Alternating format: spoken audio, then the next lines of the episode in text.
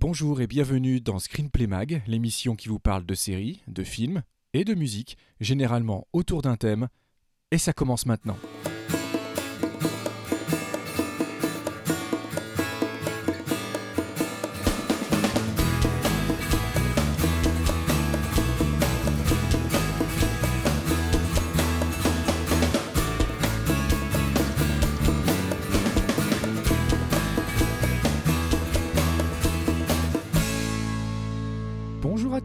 Bienvenue dans notre 22e épisode de Screenplay Mag. Alors, vous ne pouvez pas vous en rendre compte chez vous puisque hum, c'est un podcast, mais en fait, aujourd'hui, Christophe et moi, Christophe, t'es bien là, hein, rassure-moi, t'es là toujours, pas de problème, t'es là? Il est là, il est là, il, est là. il est là. On s'est mis en noir et blanc aujourd'hui. Ah. Mm, mm. en néo-noir et blanc d'ailleurs, avec quand même quelques teintes de couleurs. On vous a fait un thème un peu, hum, un peu spécial, un peu très stylisé, mais qu'on aime bien. On va vous détailler ça euh, tout à l'heure, mais en gros, on va vous parler de trois films. On va le faire sur une seule émission. Euh, on va vous parler de Kafka, de Soderbergh, de Dead Again, d'un certain Kenneth Branagh, et de Tetro, de Francis Ford Coppola. Euh, ben, ils ont des tas de choses en commun, tout en étant très différents. On vous détaille ça dans, le, dans notre thème de la semaine, qu'on a donc appelé, je le répète, néo-noir blanc. Mais avant ça, eh bien, on a un hors-sujet unique parce qu'on voulait prendre le temps. Je pense que c'est un film important et que euh, voilà, on avait envie de s'épancher un petit peu dessus. Il s'agit du Snowden d'Oliver Stone, dont la sortie est très récente. Et euh, bah, écoutez, on envoie un jingle et, vous, et on vous dit tout euh, sur Snowden, tout de suite maintenant.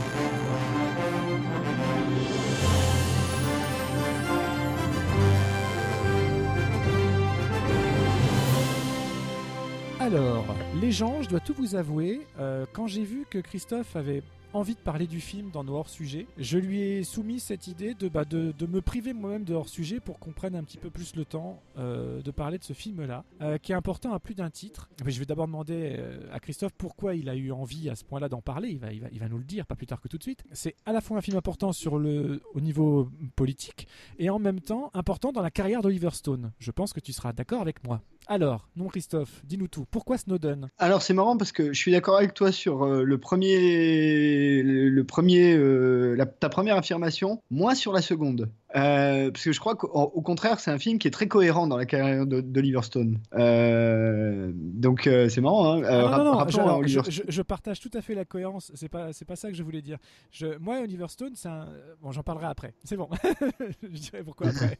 Donc non, non, Snowden, alors c'est un film important à plusieurs titres. Déjà parce que c'est franchement plutôt un bon film, alors que basiquement c'est ultra statique. Donc réussir quand même à faire un film qui est un vrai film de cinéma, hein, euh, très bien réalisé, avec euh, certains plans qui sont vraiment euh, hyper bien foutus. Enfin, on en, reparle, on en reparlera un petit peu plus, plus avant. Donc déjà pour ça. Et ça faisait longtemps que j'avais pas vu Oliver Stone comme ça, donc ça m'a fait plaisir de retrouver cet Oliver Stone là, qui est par ailleurs un réalisateur que j'aime beaucoup. Donc ça c'est une raison. La seconde raison c'est évidemment pour son sujet, qui pose tout un tas de questions très importantes, contemporaines, que moi je- j'ai même tendance à penser que c'est un film que tout le monde devrait voir, ne serait-ce que pour se poser les questions qu'on pose dans ce film, euh, qui, ont, qui, qui sont importantes. Euh, enfin, euh, pas tout à fait enfin, parce que c'est un film qui contredit une certaine forme de propagande qu'on a reçue au moment des faits. Et ça, c'est intéressant parce que du coup, euh, déjà, ça t'interroge sur ce que tu considérais comme acquis, plus ou moins, si tu n'avais pas forcément trop euh, travaillé l'histoire. Et deux, ça t'interroge aussi sur la façon dont l'information est manipulée.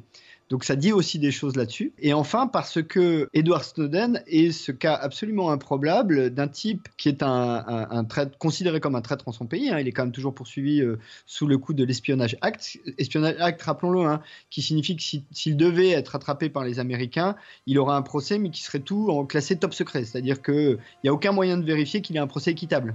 Euh, aucun accès aux informations, enfin, il n'y a rien d'équitable au sens de la justice et de la séparation des pouvoirs tel qu'on est censé les, les, quels que soient euh, les faits et la culpabilité ou non du personnage. On y reviendra, mais quel que soit ça, le, concept même du, procès sous espionnage acte est un concept anti, anti-démocratique et anti-judiciaire euh, au total. Quoi. Mais en même temps, le mec vit à Moscou de manière relativement ouverte et, pas du, tout difficile à rencontrer. Et ce qui est très amusant, c'est que l'état du monde aujourd'hui globalisé fait que c'est pas très compliqué d'aller à Moscou et d'aller rencontrer Edward Snowden qui est le type, un des types les plus recherchés des États-Unis. Et ça, je trouve que c'est assez amusant. Et enfin, parce que d'un point de vue plus global, mais ça, c'est des sujets qui intéressent peut-être pas tout le monde, euh, ça nous interroge aussi sur, euh, en gros, une perception un peu manichéenne du monde. Euh, en gros, avec un côté qui serait les gentils et un côté qui serait les méchants. Voilà les raisons pour lesquelles j'aime ce film. Eh bien, écoute, je vais maintenant énoncer les raisons pour lesquelles moi aussi j'aime ce film.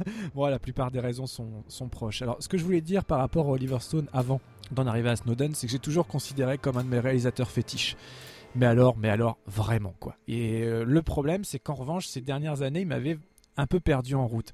Autant, euh, voilà, je, reste un énorme fan de, de Tueur euh, de U-Turn, euh, de, des Doors, de JFK, voilà, de tout ce qu'il a pu faire de politique, même de Nixon, hein, qui avait été pas mal décrié. Moi, j'avais trouvé le film plutôt, plutôt bon. En revanche, dès qu'il s'est attelé à World Trade Center et à W. Bush, là, il m'a vraiment perdu en route. Je trouvais que c'était il était un petit peu sorti de route et c'est pour ça que je mettais que c'était un film important dans la carrière d'Oliver Stone parce que comme tu l'as dit toi-même il revient à ce type de cinéma là c'est-à-dire un cinéma très léché. L'image est magnifique et en même temps avec un vrai propos un vrai engagement euh, voilà, par rapport à, sa manière de présenter les faits, de présenter la personnalité même de Snowden euh, jusqu'à la toute fin. On va en parler quand même. Hein. Je ne sais pas si on peut parler de spoil ou pas, mais euh, moi, elle m'a saisi. Enfin voilà, les dernières, toutes dernières séquences m'ont vraiment saisi. J'ai trouvé que c'est une idée brillante le film est construit. Alors, le casting est excellent, la mise en image tout autant, c'est très bien écrit. en fait, ce qui est génial, c'est qu'il rend, et ça, il l'a déjà fait à travers ses films précédents, il rend j'allais dire simple, c'est un, mot un peu simpliste, simple. Il rend abordable, compréhensible. Voilà, il rend abordable et compréhensible des situations extrêmement complexes sur le sur le sur les échelons mondiaux et au niveau des enjeux politiques et mondiaux. Euh, là, on comprend, on comprend beaucoup mieux, comme tu l'as dit aussi, par rapport à tout la manière dont cette histoire a été dévoilée dans les journaux télévisés ou autres. Eh ben, j'ai l'impression de l'avoir vraiment mieux comprise pour la première fois. Et en même temps, est-ce que je l'ai mieux comprise ou est-ce que j'ai simplement été influencé par le côté Oliver Stone qui, ah, même s'il reste un peu objectif, en, fait ouvertement le héros de l'histoire. Voilà, mais c'est tout l'intérêt du débat qu'on va, Donc je t'écoute, dis-moi tout. Non, déjà, euh, alors commençons par l'histoire d'Edward Snowden, rappelons-la rapidement. Edward Snowden est un type jeune, déjà, faut le dire, hein, puisque au, moment des, faits, il a 29 ans. Euh, c'est un type, euh, en anglais, on dirait un, un college dropout, donc qui a en gros pas fini ses études, qui a essayé de s'engager dans l'armée, que ça n'a pas marché.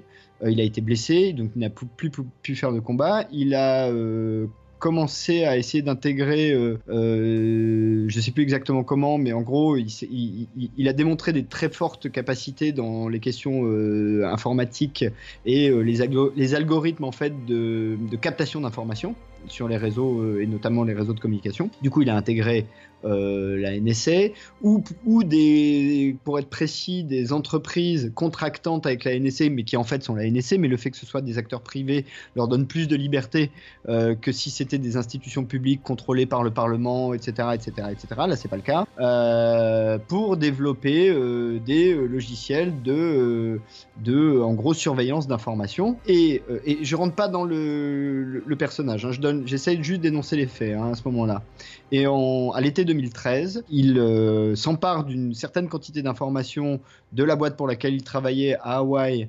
Euh, et donc appartenant à la NSA, euh, contacte une journaliste, Laura Poitras, ou Poitras, je ne sais pas comment ça se prononce, et un autre qui s'appelle Gren Greenwald. Gren Greenwald étant un journaliste du Guardian, arrive à organiser un rendez-vous à Hong Kong, leur explique encore une fois, je ne rentre pas sur la véracité ou non des faits. Leur explique que la NSA a un système qui n'est de surveillance, donc ça on le sait, on connaît Échelon, on connaît ce genre de trucs, mais euh, qu'il ne se contente pas de surveiller des gens euh, qui sont soupçonnés d'actes euh, terroristes ou, ou même délictueux d'une quelconque manière, avec un contrôle des institutions parlementaires dûment élues, mais qu'ils le font de manière tout à fait autonome et sans référer à personne sur tout le monde. Et que lui-même aurait développé des logiciels qui permettent de faire ça. Euh, le Guardian décide de sortir l'affaire, ça a fait un énorme scandale.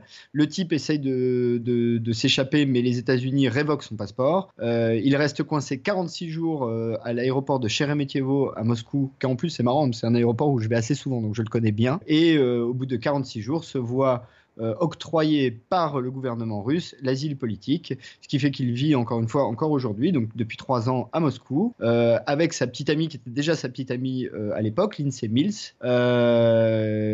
voilà, et du coup il est accessible, ce qui fait que d'ailleurs dans le film d'Oliver Stone, à la fin on le voit. J'ajoute là-dessus, et, on, en vient que Oliver Stone a eu, au départ, voulait pas faire le film. il a été convaincu après avoir rencontré Snowden trois fois à Moscou. Euh, décidé de faire le film, n'a absolument pas réussi à faire financer le film par les, Américains, ce qui fait que c'est un financement principalement allemand et français euh, de ce film de Snowden. Euh, et pourtant, alors là pour le coup, euh, en termes visuels, c'est quand même hyper léché, ce qui fait que ça veut dire que quand on veut, les Européens, on peut. Alors les gars, bougez-vous le cul, on n'est pas obligé de faire des comédies merdiques tout le temps, on peut faire des vrais films, c'est possible. Regardez, il y a Snowden, c'est un financement de chez nous. Pardon, hein, j'ai mes dadas, tu, le sais, hein, mais bon quand même. Et que si vous voulez comparer, il y a une chose vraiment, je l'ai fait, hein, parce que j'avais pas regardé avant.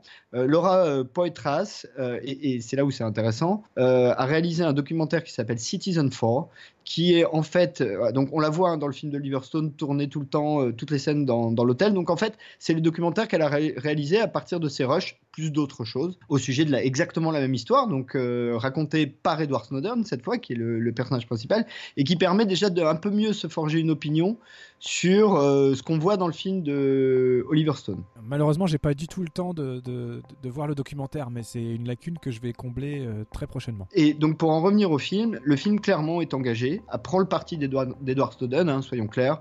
Il euh, n'y a pas d'ambiguïté du tout là-dessus. Il est même un peu super héroïsé. Euh, genre, euh, il finit en 38 minutes le truc qu'il faut normalement 4 heures à faire. il se fait des Rubik's Cube à une main. Enfin bon, tu vois, il est vraiment présenté comme le petit génie de base. Qu'il est, il est certainement proche de ça, mais je pense pas de manière aussi évidente et caricaturale. En revanche, il est vrai que sa copine faisait du pole dancing. Ça, c'est pas inventé. Nous avons les images. L'incarnation euh, qu'en fait. Euh, ça y est, il faut que je retrouve ce Joseph Gordon-Levitt. Joseph Gordon-Levitt. Euh, Joseph Gordon-Levitt est vraiment. Il y, a une vraie proximité, pas physique, mais dans le. Dans la gestuelle, dans, dans le phrasé, ouais. Ouais, dans, dans, dans, Ouais, dans plein plein de choses. On voit d'ailleurs, il y a une scène qui est assez étonnante dans le film où on voit donc Joseph Gordon-Levitt se mettre une couverture sur la tête pour taper ses codes pour que personne ne les voit.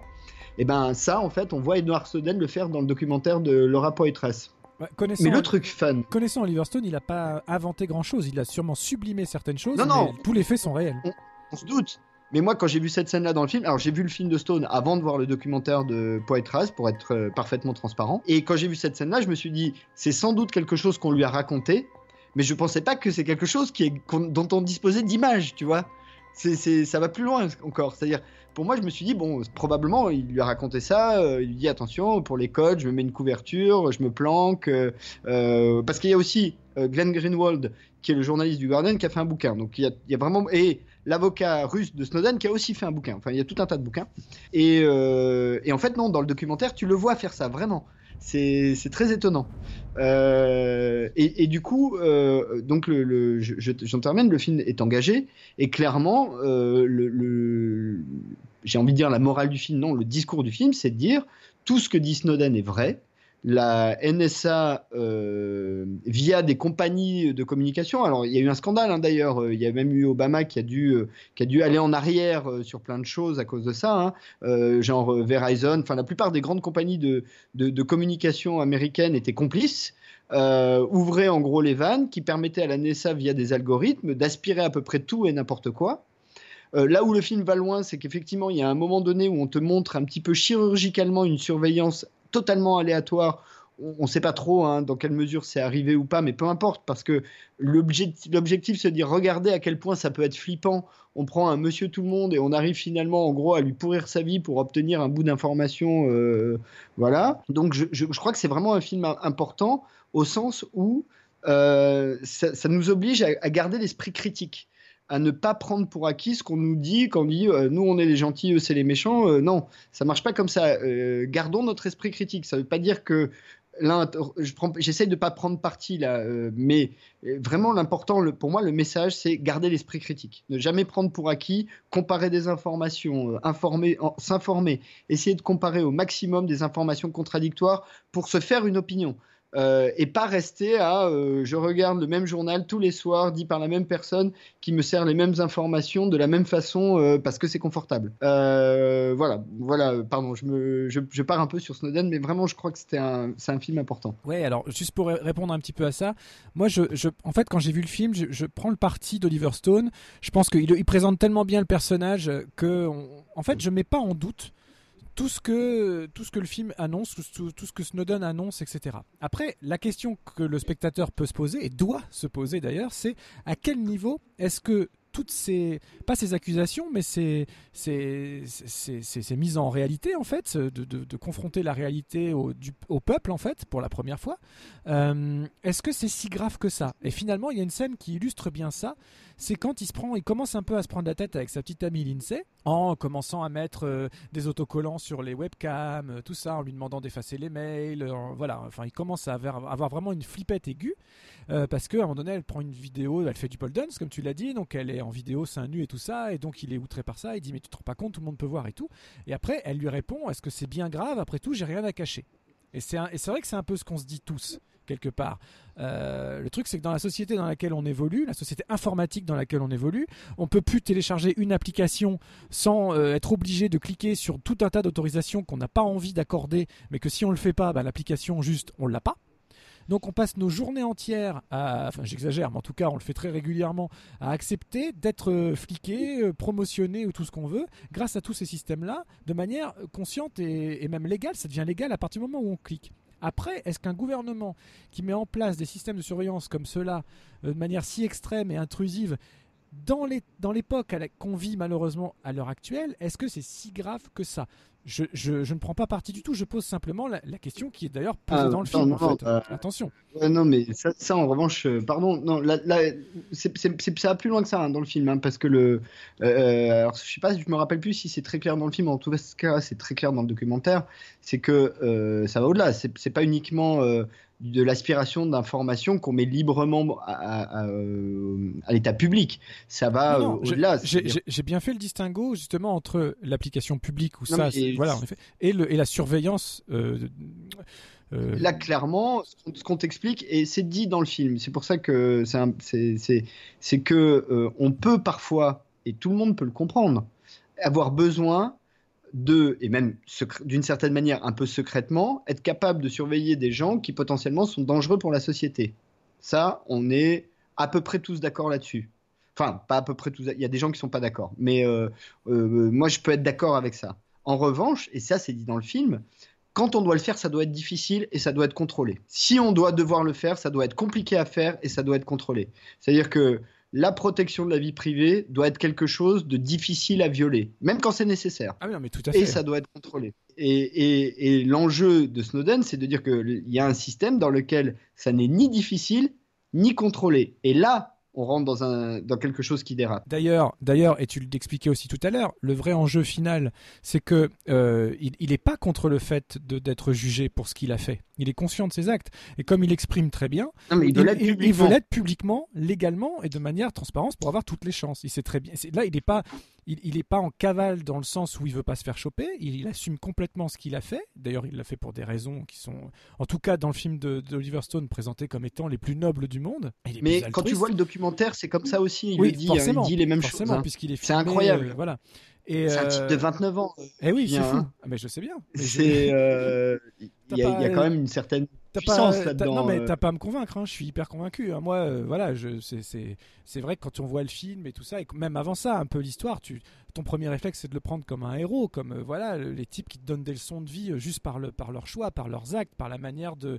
Surtout quand on nous là en revanche Oliver Stone nous présente bien comme un patriote au départ. Le mec il veut faire l'armée, il veut. ah oui, il n'y a pas de doute. D'ailleurs, euh, c'est les, les premiers fights qu'il a avec sa, sa petite amie, c'est à cause de ça justement. C'est très bien, c'est très bien. D'ailleurs pour l'anecdote sur la petite amie, quand je regardais le film, je sais waouh, ils ont encore bien idéalisé le truc. Elle est super mignonne quand même chez les Woodley. Euh. Non, en vrai, elle est bonne. Et la super vraie, jolie. Et la vraie est, encore plus jolie parce qu'on la voit au générique de fin dans les photos. Elle est encore plus jolie que l'actrice. Quoi. Elle est super jolie, la petite amie d'Edward Snowden. Alors, c'est Shailene Woodley. alors, on l'a pas dit. Hein, donc, dans le film, à part Joseph Gordon-Levitt, il y a Shailene Woodley qui joue Lindsay Mills. Shailene Woodley, c'est l'héroïne des Allégeantes divergentes, transergentes, je ne sais plus.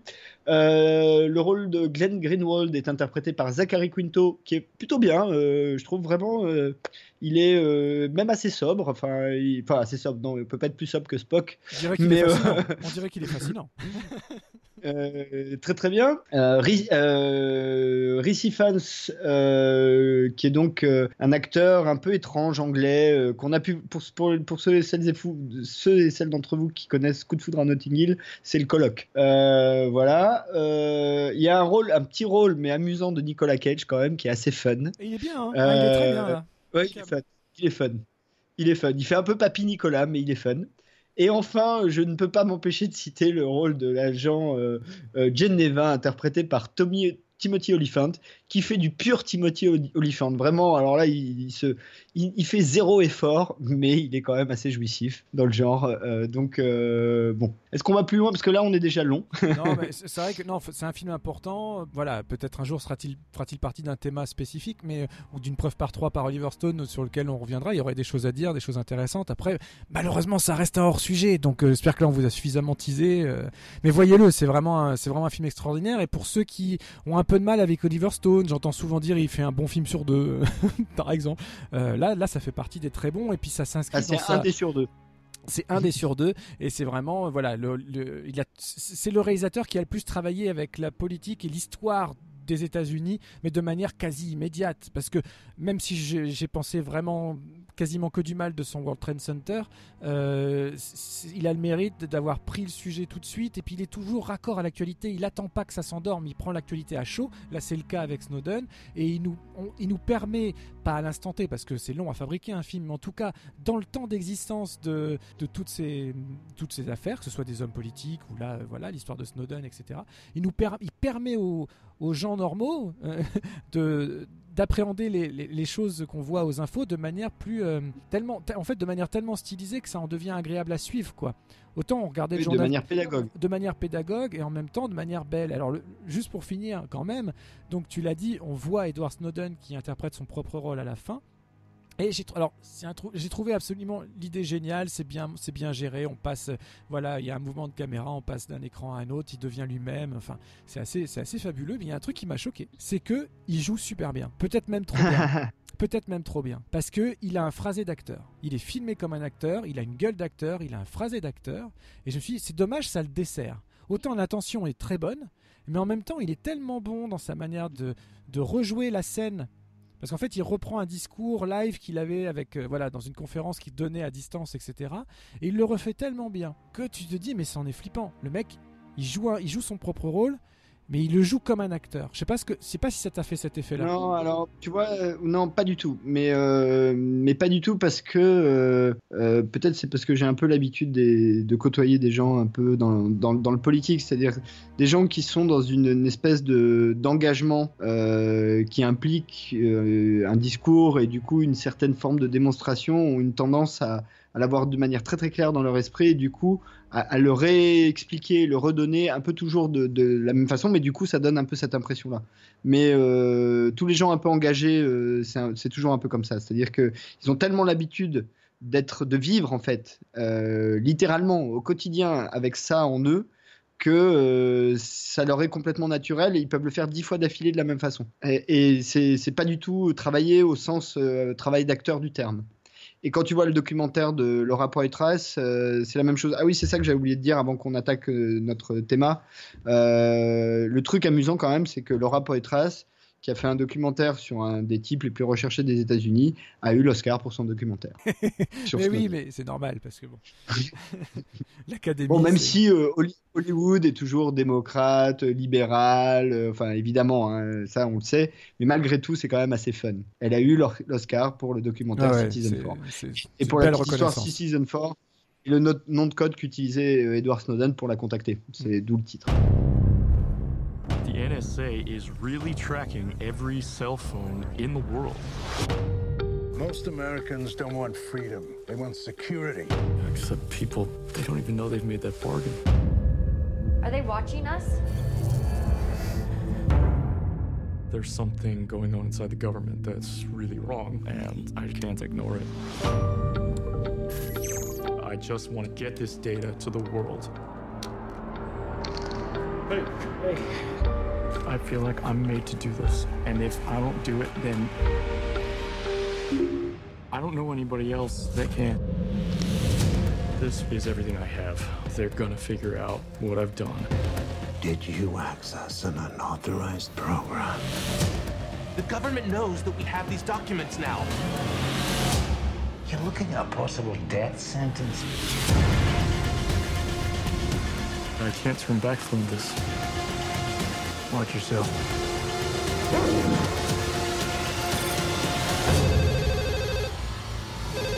We are running out of time. They're gonna come for me. They're gonna come for all of you too.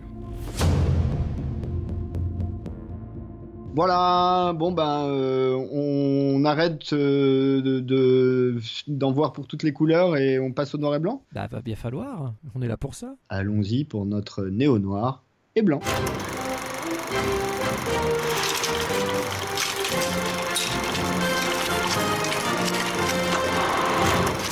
Donc, nous voilà dans le monde du noir et blanc. Euh, et le monde du noir et blanc ne veut pas dire que c'était le monde d'il y a longtemps. Je parle surtout aux plus jeunes qui nous écoutent. Mais euh, au contraire d'un noir et blanc utilisé de manière contemporaine. Et d'ailleurs, euh, et je crois dans les trois cas qui n'a pas été tourné en noir et blanc, qui a été transformé a posteriori en noir et blanc en post-production. Euh, je veux bien entendu parler de, euh, Vivien les a annoncés euh, plus tôt, mais je les redonne, euh, Kafka, film de Steven Soderbergh de 1991, Dead Again de Kenneth Branagh de 1991 également, et Tetro euh, de Francis Ford Coppola, un petit jeune, qui l'a réalisé néanmoins en 2009, il n'y a pas longtemps. Euh, donc voilà, trois films qui sont, enfin pas principalement, mais qui sont en grande partie en noir et blanc, mais dans chacun d'entre eux, il y a de la couleur à un moment ou à un autre. Ça, faisait partie du, du, thème, et qui sont en même temps suffisamment différents pour qu'on puisse à la fois parler des films tout en se concentrant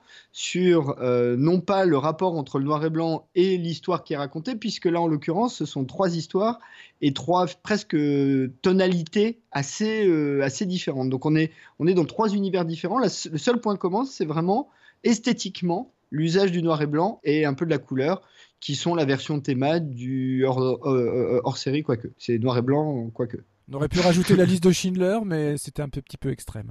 Mais ça, ça joue sur les Ouais, codes. parce que la couleur, euh, bon. Et puis le problème de la liste de Schindler, c'est que si tu commences à aller dans la liste de Schindler, là, tu es obligé de rentrer dans le thème et ça devient euh, très compliqué. Alors que bon, sur ces trois films-là, bon, il y a des choses super intéressantes à dire euh, sur les thèmes de chaque film, mais malgré tout, euh, voilà, c'est manageable. Et il y a quasiment rien qui touche de l'ordre de l'histoire, la conviction profonde. enfin, ça va, ça reste assez, assez simple là. On est, on, est, on y est- va? on est tout public, c'est bon. on reste tout public. Euh, on fait quoi euh, On fait l'ordre qu'on a dit Kafka, Dead Again, Tetro ouais, Ou très bien. Non. Kafka, Non, non, non, non, non. Kafka. Kafka. bien, Kafka. Alors, euh, euh, Kafka.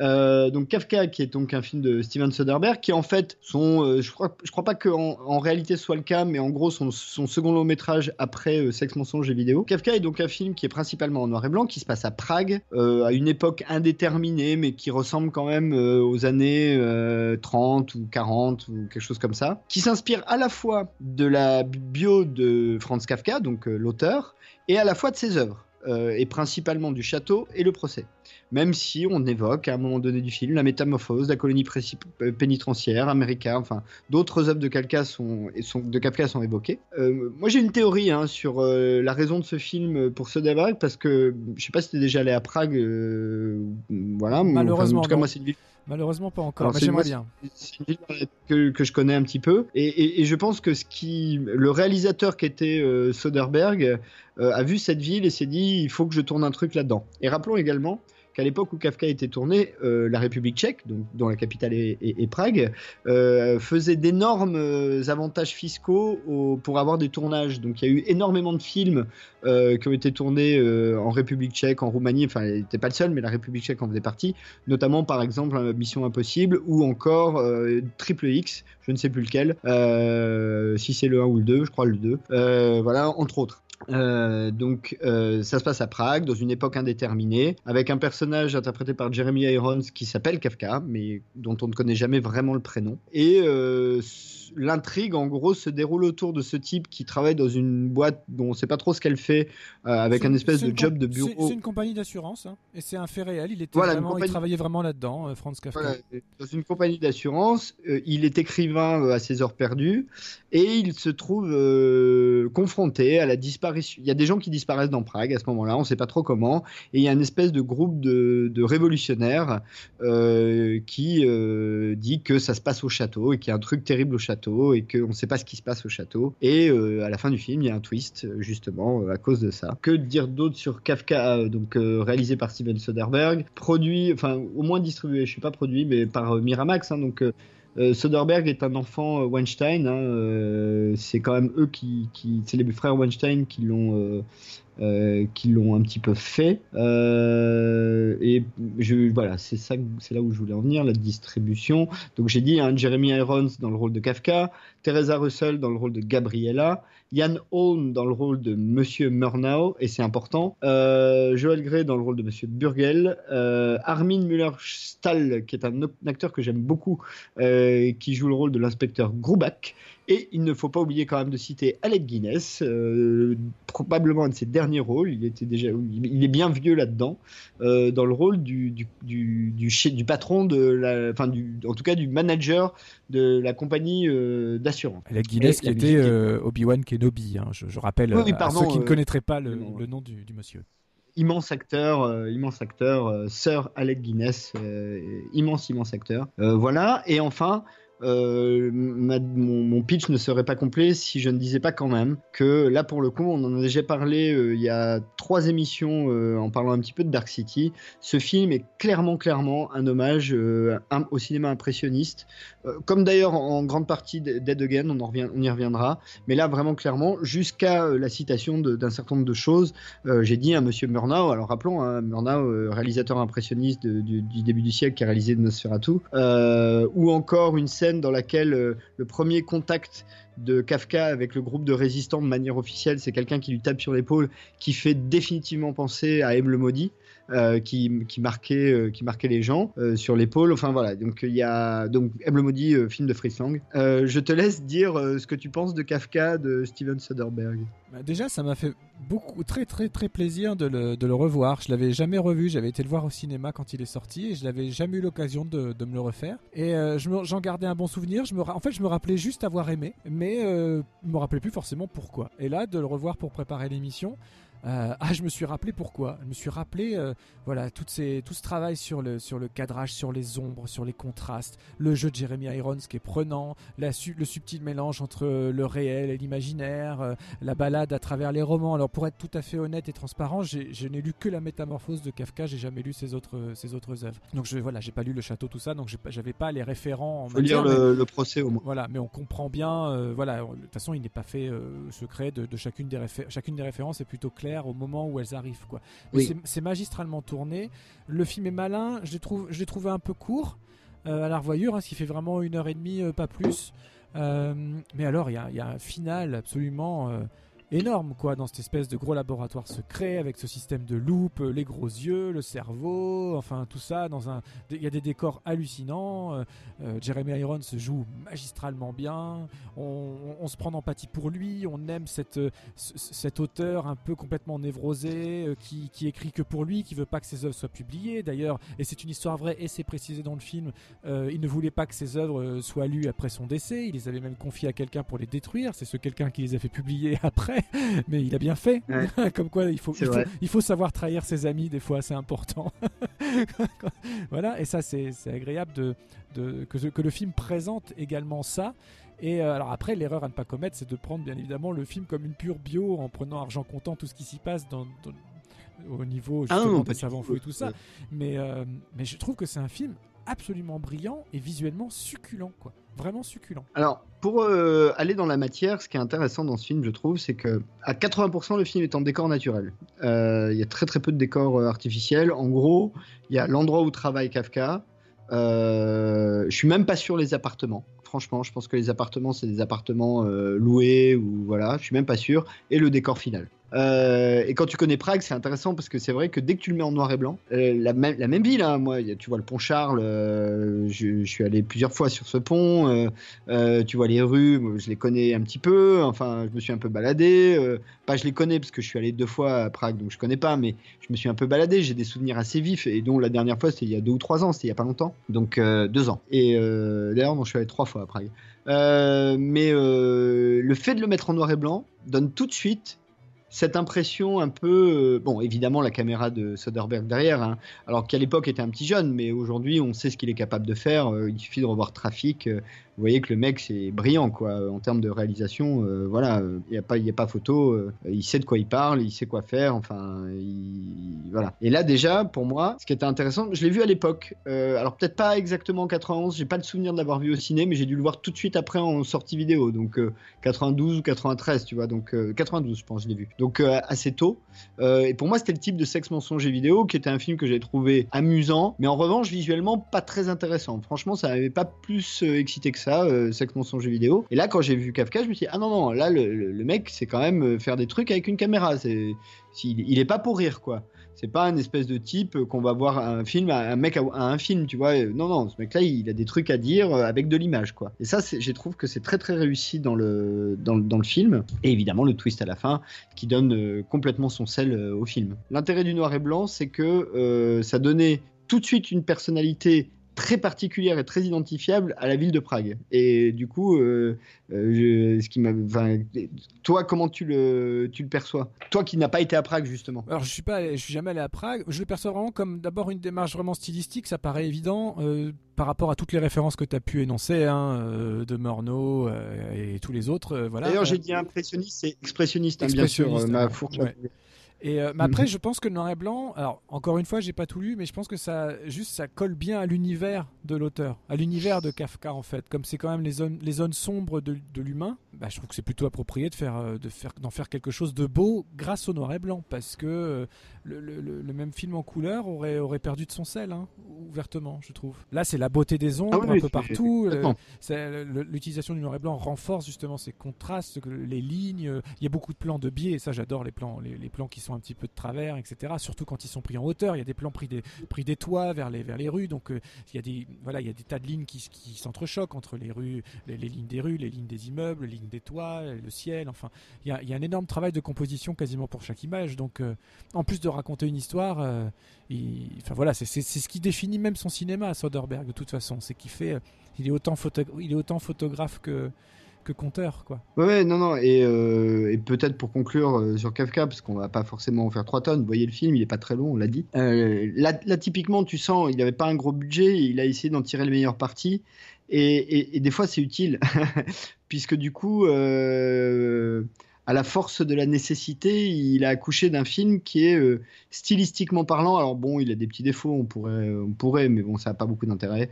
Euh, stylistiquement parlant, vraiment euh, très réussi, avec une histoire qui est assez prenante. Alors bon, quand tu le revois pour la deuxième ou la troisième fois, c'est un peu moins excitant, hein, ça faut être honnête. En revanche, euh, à la première vision, tu es pris dans cette histoire, tu te demandes ce qui se passe, tu comprends pas, une espèce de conspiration, ça te fait un peu penser, il y a un petit côté euh, euh, anarchiste de la fin du 19e siècle chez euh, ces, ces espèces de résidents, de résistants. Tu rentres bien dans cet univers-là, je trouve, avec cet univers en noir et blanc, justement. Euh, la compagnie d'assurance, moi, ça m'a fait un peu penser à Brasil, euh, tu vois, euh, ce, qui fait sens, hein, d'ailleurs, dans cet univers-là. Donc, non, moi, j'ai trouvé que c'était... T'as à un moment donné, il a deux assistants qui sont juste débiles, Ouais. c'est super drôle. Ça c'est marrant parce que vraiment tu, tu là tu tombes carrément dans le dans, dans, dans l'âme même du noir et blanc. On, on est voilà chez le burlesque, on est chez Chaplin, on est chez Buster Keaton, on est euh, on est vraiment là-dedans. Mais à l'extrême, c'est-à-dire que tu te demandes même, tu te dis oh là là, mais qu'est-ce que c'est que cette séquence? Il y a une sé- La première fois qu'ils les voient, ils sont en train de foutre, de foutre le bordel dans le bureau. On comprend même pas ce qu'ils font, à chercher leurs documents, à les remettre, à essayent de, à se grimper l'un sur euh, le l'autre. Voilà, mais des trucs ahurissant et, du coup il y a une dose d'humour qui est presque c'est presque un petit court métrage à l'intérieur du film. On, on comprend rien jusqu'à la fin. Il y a quand même une explication là-dessus. Pourquoi ils sont si débiles Ils sont moins débiles qu'ils en ont l'air Oui. d'ailleurs, les bougres. Euh, mais en tout cas, au moment où on découvre la Les jumeaux, alors qu'ils ne se ressemblent pas. Absolument. Donc, euh, au moment où on découvre la séquence, c'est encore une fois, c'est un, alors c'est, c'est un trait commun aux trois films de, de ce thème. C'est que c'est du cinéma qui aime le cinéma. C'est des réalisateurs qui utilisent ouvertement le les techniques référentielles, que ce soit par leur composition de plans ou par des petites euh, cachotteries amusantes euh, qui, qui vont glisser de ci de là. Voilà, ce sont des, ce sont des réalisateurs passionnés de cinéma qui se nourrissent des œuvres du Ah bah. passé pour, euh, pour nourrir les leurs et puis proposer quelque chose et de faire de beaux clins d'œil Bah. aux spectateurs avisés, quoi. Bah, Kafka, en tout c'est clair, hein, Kafka, est- c'est celui qui l'est le plus de, de- des trois du thème. Kafka est un pur film méta, euh, ce qu'on dirait aujourd'hui un film méta, c'est-à-dire que que- qu'il s'agisse de l'histoire ou, ou de la mise en scène, parce que comme tu le disais, d'une certaine manière, tous les cinémas en noir et blanc sont abordés d'une manière ou d'une autre à un moment donné dans Kafka. Toutes les formes, enfin tous les styles. Euh, t'as euh, t'as du, du, du Fricks, de Browning, t'as du, enfin, t'as tout- toutes les grandes figures, euh, t'as même du Abel Gans, quoi. Enfin, euh, toutes les grandes figures du noir et blanc, à un moment donné, sont abordées dans, dans ce film, d'une manière ou d'une autre. Euh, Peut-être on, on va passer. je suis sûr que tu vas être intarissable sur le prochain, c'est ça qui est bien. Je vois pas pourquoi tu dis ça. Je comprends pas. Qu'est-ce qui te fait, qu'est-ce qui te fait dire ça? Il y a un truc dans l'air, je sais pas. Kenneth Key, je connais pas. En tout cas, Kafka, Steven Soderbergh, 1991, c'est un film qui n'a pas eu un grand succès à sa sortie, donc euh, je pense que beaucoup d'entre vous ne l'ont pas vu. Si vous avez l'occasion, jetez un œil, c'est vraiment un film qui vaut le coup d'être vu. Euh, et puis, on peut peut-être euh, passer à Dead Again, et alors là, je vais faire la grosse feignasse. hein. je vais te laisser nous parler de Dead Again, hein, parce qu'on va parler juste de ton réalisateur préféré. Donc, hein, bon. Quand je serai grand, je veux être Kenneth Branagh. c'est une, une Kenneth. Je suis désolé les gens, j'ai une Kenneth Branaghite aiguë euh, depuis depuis très très longtemps, depuis Henri V, depuis les tout débuts. Dead Again. Dead Again s'inscrit parfaitement dans non seulement dans le thème, mais exactement dans la continuité de ce qu'on vient de dire. C'est que c'est un film de passionné de cinéma. Alors il est moins vers les, il est moins tourné vers les Allemands, mais plutôt vers les vers les Anglais américains parce qu'il s'inspire finalement plus d'Alfred Hitchcock et d'Orson Welles que euh, que de Murnau. En tout Et cas. je dirais même un peu des films de la Hammer. Aussi, un petit peu des films de la Meurs pour la partie couleur, pour le coup. Oh, mais même pour le noir et blanc, euh, l'histoire de. euh, euh, je sais pas si tu vas la réveiller, mais l'histoire finale, euh, telle qu'on la comprend, fait quand même un peu penser. euh, enfin, la famille de bohémiens roumains, euh, ça fait quand même Oui. gitan de Dracula quand un même. petit peu, un petit peu, c'est pas faux. Non, je pensais vraiment à la scène finale, la manière dont est filmé le, le coup, de- le- le- la paire de ciseaux qui glisse et tout ça. Ça fait très Hammer, Mm. un peu, tu vois. C'est pour ça que je pensais plutôt à la période colorée. Il y a ça aussi, bien sûr, bien sûr. Euh, L'histoire, c'est une jeune femme euh, qui est, c'est marrant, amnésique. Comme quoi, on fait le pont aussi avec nos, nos thèmes euh, des semaines précédentes. Précédent. Euh, voilà, elle est, elle, est, elle est recueillie dans un établissement, euh, dans un établissement un peu religieux, euh, voilà, parce qu'elle est paumée, on sait pas, on sait pas où elle est, enfin, elle sait pas qui elle est, ce qu'elle a fait, etc. Euh, elle se sent juste en danger, elle a des rêves très violents, etc. Et euh, bah, voilà, la, paroisse, on va dire, qui l'a recueillie, en, engage un, un- un détective, détective privé, un peu loser, qui est joué par Kenneth Branagh, qui s'appelle Mike Church. Donc là, on fait pas vraiment dans la subtilité au niveau de tous les codes euh, religieux. Church voulant dire église, hein, est-il besoin de le préciser? Et il se lance dans, dans l'enquête et essayer de voilà, parce qu'elle elle a des flashs du passé, elle croit qu'elle est la réincarnation euh, d'une femme, de, Margaret Strauss, ancienne épouse de Roman Strauss, qui était lui-même un grand, grand musicien, grand chef d'orchestre, compositeur, enfin un, vrai artiste, euh, voilà, qui a été euh, en son temps accusé du meurtre de sa femme, qui a été, qui est même, qui a même été condamné à mort pour le meurtre ce, pour, pour ce meurtre-là, et donc elle vit à travers ses rêves euh, toutes ces scènes d'hyper-violence euh, et donc elle a l'impression que quelqu'un cherche à la tuer. Donc en recherchant l'identité réelle de contemporaine, parce que elle peut pas être Margaret Strauss qui était euh, du temps d'avant, du temps du noir et blanc. Haha. Euh, et voilà. Et donc tout le film va, raconter cette enquête-là dans le présent, tout en dévoilant les flashbacks de ces vies parallèles, puisqu'on ne peut pas vraiment parler de leur passé, quoique. Et donc là, il y a une utilisation du noir et blanc qui est une utilisation classique du noir et blanc, à savoir on part en flashback, on fait une rupture visuelle du récit, ce qui est dans le présent est en couleur, ce qui est dans le passé supposé est en noir et blanc. Voilà. C'était pas écrit comme ça dans le script, c'est vraiment Kenneth Branagh qui l'a souhaité, euh, qui a apporté ça, qui a souhaité faire ça. Un, pour une meilleure lisibilité du film, et c'est vrai que c'est pas plus mal, et en plus, pour se permettre justement tout ce style référentiel de Citizen Kane à euh, Rebecca, euh, pour ne citer que cela, donc Hitchcock, et respectivement pour Hitchcock et Orson Welles. Voilà en gros le, Voilà en gros le pitch. Après, il faut savoir que Kenneth Branagh n'en est qu'à son deuxième film, son deuxième long métrage uniquement, qu'on pourrait presque considérer comme étant le premier, puisque juste avant, donc, il, a, il a réussi à monter son Henri V, qui est à bien des égards, qui relève plus de la pièce filmée, magistralement filmée pour le cinéma, mais qui reste vraiment une pièce, donc la pièce de Shakespeare, hein, bien évidemment. Et en plus, c'était avec les acteurs, avec euh, la compagnie avec laquelle il avait tourné, il a tourné la pièce pendant des années avant de, avant d'en proposer la version filmée. Euh, voilà, donc c'est, son premier film, en plus américain, donc euh, il venait, il venait d'avoir, enfin pas lui-même, mais le Henri V avait gagné quelques Oscars, donc il a été repéré. C'est pas, un film de commande, c'est la première fois qu'on lui a proposé quelque chose, donc il n'a pas écrit l'histoire, il se l'est approprié et a apporté sa patine visuelle. Et puis, euh, plus que ça, puisqu'il il joue même lui-même, euh, comme, comme souvent à ses débuts, il jouait à la fois le rôle principal tout en dirigeant, euh, tout en dirigeant la, réalisation. On retrouvait Pas, pardon, vas-y, je croyais que tu avais fini. Non, non, j'allais juste. Non, j'allais dire, pas qu'à ses débuts, pas qu'à ses débuts. Il a quand même longtemps joué dans ses films, hein. vraiment très, très, très, très, très longtemps. C'est que récemment qu'il qui joue plus trop dans ses propres films. Il, le, il le fait moins, mais comme il joue par ailleurs, c'est pas, pas un problème. On continue à le voir très régulièrement. Mm. Voilà. Donc, à l'époque, Emma Thompson est encore Madame Brana. C'est important dans tous ses dans tous ses débuts. Donc ils s'étaient vraiment mariés. Euh, et c'est elle qui joue donc le rôle de Margaret Strauss. Andy Garcia qui joue Gray Baker, qui est un journaliste de qui intervient presque uniquement que dans les flashbacks. Je dis bien presque uniquement. Et puis toute une batterie de personnages, Derek Jacobi, Robin Williams, succulent, succulent, succulent, dans le rôle d'un ancien, d'un ancien psychiatre euh, qui vit dans un, qui vit maintenant dans un, qui, travaille, qui est, bouché dans un supermarché. Voilà, il vit dans un frigo. il vit dans son frigo. mais, ça, je, je, connais l'attachement au personnage de Christophe, donc je laisserai Christophe en parler euh, plus juste après. Bon, moi, juste pour vous dire, Dead Again. Alors, mon amour pour Kenneth Branagh est assez inconditionnel.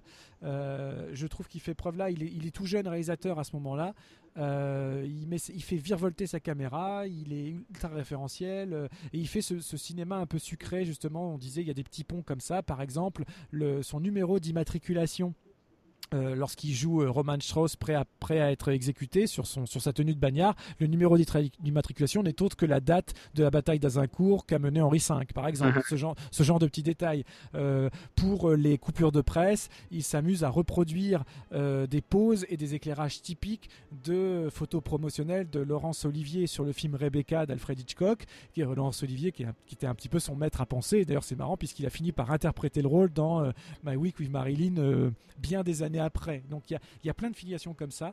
Et puis donc c'est un, un thriller, on l'a pas dit, c'est vraiment un, thriller à caractère fantastique parce que le twist final euh, dévoile quand même un côté euh, bah, fantastique, il n'y a pas d'autre mot. Euh, il y a presque un double twist. Voilà, il y, a un double twist. Il y a un double twist. Oui, il y a un double twist. Donc je continue à m'emballer. Donc alors Christophe, toi, Kenneth Branagh, quand, comment, pourquoi? Écoute, très honnêtement, je pense que c'est le premier film de Branagh que j'ai vu puisque euh, je n'avais pas, j'ai vu, vu Henri V, mais après, plus tard, euh, et, heureusement d'ailleurs. Euh, j'ai beaucoup aimé quand j'ai vu Dead Again pour la première fois, je l'ai vu au cinéma. j'avais beaucoup, beaucoup, beaucoup aimé le film. esthétiquement, ça m'avait totalement parlé, y compris la thématique. Enfin, je m'étais senti assez à l'aise là-dedans. donc, du coup, je l'ai revu là pour l'émission. J'ai toujours bien aimé le film. Moi, je suis pas comme toi. Je t'avoue que je suis moins un grand amateur de, de c'est un acteur que j'aime bien. Euh, mais en revanche, au vu, ce qui, qui m'amuse, c'est qu'au vu de sa filmographie ultérieure, de ce qu'il a fait après, euh, c'est un film qui est un peu extraterrestre, je trouve, parce que euh, il a refait un autre film en noir et blanc après, Au beau milieu de l'hiver, qui est un très très très beau film, je vous le conseille, qui est vraiment un film magnifique, j'adore ce film, qui raconte l'histoire d'un type qui va monter, je crois que c'est, je sais plus, c'est Hamlet. Hamlet, oui, c'est Hamlet qui va monter Hamlet avec des amateurs euh, dans une église délabrée euh, du fin fond de l'Angleterre, quoi. Euh, et qui est que des bandes de losers. D'ailleurs, qui se rapprochera d'une certaine manière de notre troisième film de ce thème. Et là, en l'occurrence, je trouve que ce qui est intéressant avec l'usage du noir et blanc, c'est que ça te met tout de suite pour l'histoire donc des flashbacks dans une ambiance particulière qui évidemment évoque tout de suite ces films effectivement à Hitchcock. Donc parfois un dialogue complètement banal mais avec la bonne lumière, le bon angle et la bonne musique, tout de suite ça devient super flippant. Parce que il euh, y a juste ça, des grandes ombres portées, euh, des, choses comme ça. Et je, en revanche, je trouve que ça reste encore à ce jour le meilleur rôle de Brana, enfin la meilleure interprétation de Brana. Ah bah je vais pas, moi, je, moi, je, le trouve très bon, donc je peux pas dire qu'il est pas bon, c'est pas possible, mais non, il est, il est très juste là-dedans très très juste. Tu vois, autant je suis pas du tout fan de son Hamlet, j'aime pas du tout. Euh, ah, c'est vraiment un film que j'aime. Ah, ah. j'aime pas son Hamlet. Comme ça, hein, euh, voilà. Autant là, j'avoue que j'aime beaucoup, euh, j'ai beaucoup aimé euh, Dead Again. Euh, et, effectivement, tu l'as bien dit, euh, il y a un double, on, le dit, hein, il y a un double twist final et, euh, qui fonctionne très très bien et qui te porte. Donc le film est écrit de telle façon que tu t'ennuies pas du tout. Hein. C'est vraiment un thriller qui est prenant. Enfin, tu rentres dedans et tu as envie de savoir ce qui se passe, tu as envie de comprendre et tu as envie de savoir comment ça se répond et la tension monte comme il faut. Et évidemment, je vais dire un mot du docteur Cozy Carlyle, qui est donc le psychanalyste qui travaille en fait comme boucher euh, dans un supermarché, qui est interprété par Robin Williams. Petite note, Robin Williams n'est pas au générique du début, euh, pour une raison euh, qui aujourd'hui, est à l'aune de, de- de sa disparition, paraît ridicule, euh, mais à l'époque faisait sens, c'est que les gens ne voulaient pas que le public pense que ce film était une comédie. C'est pas les gens, c'est lui-même. C'est lui qui a demandé à Oui, Kenneth et Branagh. de-. Voilà, c'est lui-même qui a dit si tu mets mon nom au générique, les gens vont penser vont, croire que c'est une comédie, donc ne fais pas ça, ne m'annonce pas, c'est pas pour me la péter, c'est pas pour faire une apparition surprise, c'est vraiment pour pas dénaturer la nature de ton film. C'est une demande express de, de Robin Williams lui-même, la classe. D'autant que bon ben voilà, d'autant que Robin Williams n'a quand même que deux, deux scènes en gros, hein, deux ou trois scènes. Enfin, c'est assez, il est pas non plus, c'est un rôle assez secondaire, mais très très marquant. Et euh, c'est le sage dans le film. Alors c'est assez amusant. Et notamment, moi, il y a un truc qui m'a toujours fait marrer, c'est que pendant tout le film, en fait, dans la partie contemporaine, euh, le personnage de Branagh, Mike Church, essaye d'arrêter de fumer. Euh, évidemment, on n'y arrive pas. Euh, et à un moment donné, il a cette conversation avec Robin Williams, qui, rappelons-le, est psychiatre ou psychanalyste ou psychologue, enfin peu importe. Euh, et Robin Williams le regarde et il répond, il dit en gros, écoute, euh, c'est simple, t'es fumeur ou tu ne l'es pas, trouve ce que t'es et assume. Et voilà, c'est tout le personnage est comme ça, quoi. Avec cette tête de Robin Williams, toujours un peu, il a un côté fallacieux, quoi, pas fallacieux, facétieux, euh, facétieux. Donc euh, même quand il dit des trucs très profonds, avec son côté facétieux, c'est, enfin, j'adore, c'est un de mes personnages préférés de Robin Williams, euh, Cozy Carlyle. Globalement, 50% du film en couleur, 50% du film en noir et blanc, euh, à peu près. Grosso modo. Oui, c'est à peu près ça, ouais. Ça aussi, faut le dire, hein, c'est que les flashbacks, c'est pas trois flashbacks dans le film, ça, ça prend. Tu suis en fait deux histoires en parallèle. Voilà, c'est c'est ça que je voulais dire. En, en- en fait, tu suis en parallèle l'histoire de Roman Strauss et l'histoire de Mike Church. Et évidemment, ces deux histoires se répondent. Mais euh, à un moment donné du film, dans peut-être le premier tiers, tu te retrouves à un moment donné où en fait, c'est comme si tu regardais deux films, presque. Ah bah pas presque, hein. C'est, oui, c'est ça. T'as, t'as le film dans le film, l'histoire dans l'histoire plutôt. Ça reste un seul film, mais de l'histoire dans l'histoire. Et puis la manière dont elles se rejoignent, le- les histoires passées et présentes, est, vraiment inattendue. hein. On parlait des twists. euh, euh, c'est marrant parce que ça fait écho à notre émission précédente où on parlait du twist final de Fight Club que, que moi donc j'avais gaulé dès le départ. Là sur Dead Again, alors que les codes sont plutôt assez clairs, bah, il arrive à te surprendre par le double twist. On en parlait, on va peut-être quand même le dévoiler parce que bon, le, pr- le premier twist c'est euh, les personnages du présent sont bel et bien la réincarnation des personnages du passé. Donc les rêves ne sont pas vains, elle les a pas pour rien. C'est bien leur histoire. Ouais, mais pas dans le bon ordre. Qu'elle revit. Euh, voilà, ça c'est le premier twist. Tu te dis, ok, donc c'est une histoire de réincarnation. Ah non, mais alors dans ce cas-là, il y a un- avant, avant ça, il découvre quand même que le, qui est le vrai tueur. Oui, c'est quand même ça qui est Non, important. non, mais ça, c'est le, le- qui est le vrai tueur, c'est pas vraiment un twist, puisque on le cherche tout le long du film. Finalement, c'est le principe de n'importe quel polar. On attend de savoir qui a tué. La révélation est plutôt convaincante et j'avais pas forcément vu le truc venir non plus d'ailleurs. Non, moi, je l'avais pas vu. Voilà, donc, donc la révélation, j'avais pas vu venir. Le twist du fait que ce soit vraiment des réincarnations, bah, je l'avais pas vu venir non plus. Et là, cerise sur le gâteau, double twist. Oui, ce sont bien les réincarnations de, euh, de Roman et de Margaret, sauf que c'est pas dans le bon ordre. C'est-à-dire que l'homme s'est réincarné dans la femme et la femme s'est réincarnée dans l'homme.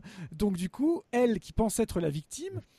Et on fait- revit le meurtre, mais parce que c'est- lui qui est accusé de l'avoir commis. Enfin bref, il y a tout un, tout un truc comme ça qui est Elle vraiment, revit pas vraiment- tout à fait le meurtre. non, non, non, mais elle elle a peur de ça. Elle a peur de se, de se faire, a- de se faire attaquer. en fait, parce qu'il y a un moment donné.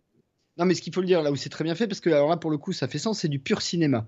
C'est que euh, dans l'histoire de Roman Strauss, il y a effectivement un moment donné où Roman Strauss en gros prend un couteau et va presque tuer quelqu'un d'ailleurs. Je sais même pas s'il s'apprête à tuer Margaret ou quelqu'un d'autre. Mais il prend un couteau et du coup il y a cette image où on voit le personnage de Roman Strauss prendre un couteau. Euh, ou des ciseaux, voilà, oui, parce que c'est les ciseaux le truc euh, dans le film, exactement. Et d'ailleurs, Il y en a partout. euh, il y en a, a plusieurs- partout des ciseaux. il y en a sur il y en la table basse, il y en a Et- sur, et- sur les et- murs, en décoration, il y en a partout. il y en a tout le temps. Il y en a partout. Euh, mais il s'avère que ce n'est pas du tout euh, aucun des deux membres du couple n'a tué l'autre. Euh, c'est une histoire avec la servante de Roman Strauss qui l'accompagne depuis son exil et son fils. Voilà, ça, ça se résume à ça. Fils qui s'avérera être un autre personnage de l'histoire contemporaine. Et là, pour le coup, le vrai, pas la réincarnation, celui depuis le départ, quoi, le, le même, le même, la même personne. Qui a juste vieilli. Et effectivement, juste vieilli. Et effectivement, moi, en revanche, le fait qu'il soit réellement réincarné, je l'avais assez bien vu venir, ça me semblait assez évident Oui. dès le départ. Bien sûr. Mais euh, le, le fait qu'il soit inversé, pas du tout. ça, en revanche, ça m'accueille. Déjà parce que je, c'est, c'est le genre de truc que j'avais pas vu avant, donc euh, t'y penses pas forcément d'ailleurs. Ça, ça devient même pas l'esprit en fait. Exactement. Euh, On part toujours. vrai et- qu'on- et du on- coup, on, part- on pense réincarnation dans ce qu'on en, dans le peu qu'on en sait. On pense vraiment euh, bêtement. euh, J'étais un homme, je reste un homme. Enfin, c'est stupide d'ailleurs, puisque dans le principe, on. Ce qui est stupide, exactement. ouais, ça, enfin, si t'acceptes le concept, ça, ça, le, le genre ça. a pas de sens, quoi. Euh, et, euh, et du coup, ça, ça, ça m'avait beaucoup plu à la vision du film, je dois dire. Et, c'est vrai que ça participe à la qualité du film, c'est que t'as vraiment un truc à manger, c'est-à-dire que on te balade, on te balade, mais on te balade pas pour rien. On te balade pour te filer le petit coup de waouh ah non j'avais pas vu ça euh, à la fin. Donc euh, en ça aussi le film est quand même putain de bien écrit. Euh, d'ailleurs c'est un monsieur qui s'appelle Scott Frank qui a écrit le film.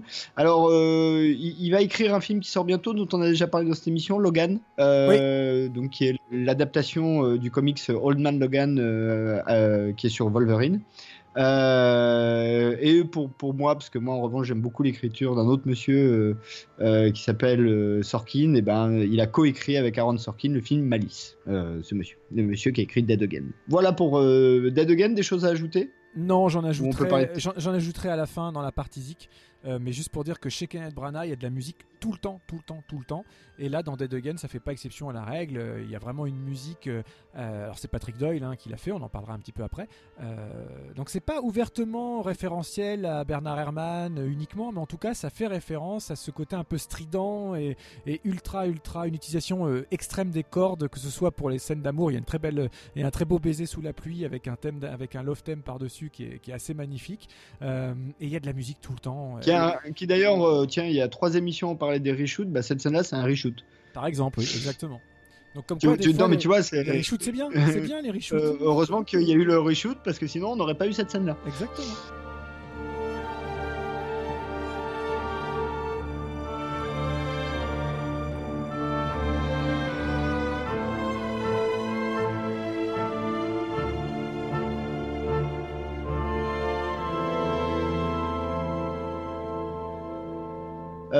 Tetro, alors donc film de Francis Ford Coppola, euh, bon Fran- euh, Coppola, hein, c'est Apocalypse Now, Le Parrain, enfin tout le monde le sait. Euh, avec, euh, alors il n'y a pas grand monde hein, dans Tetro, c'est un petit film hein, déjà faut le dire.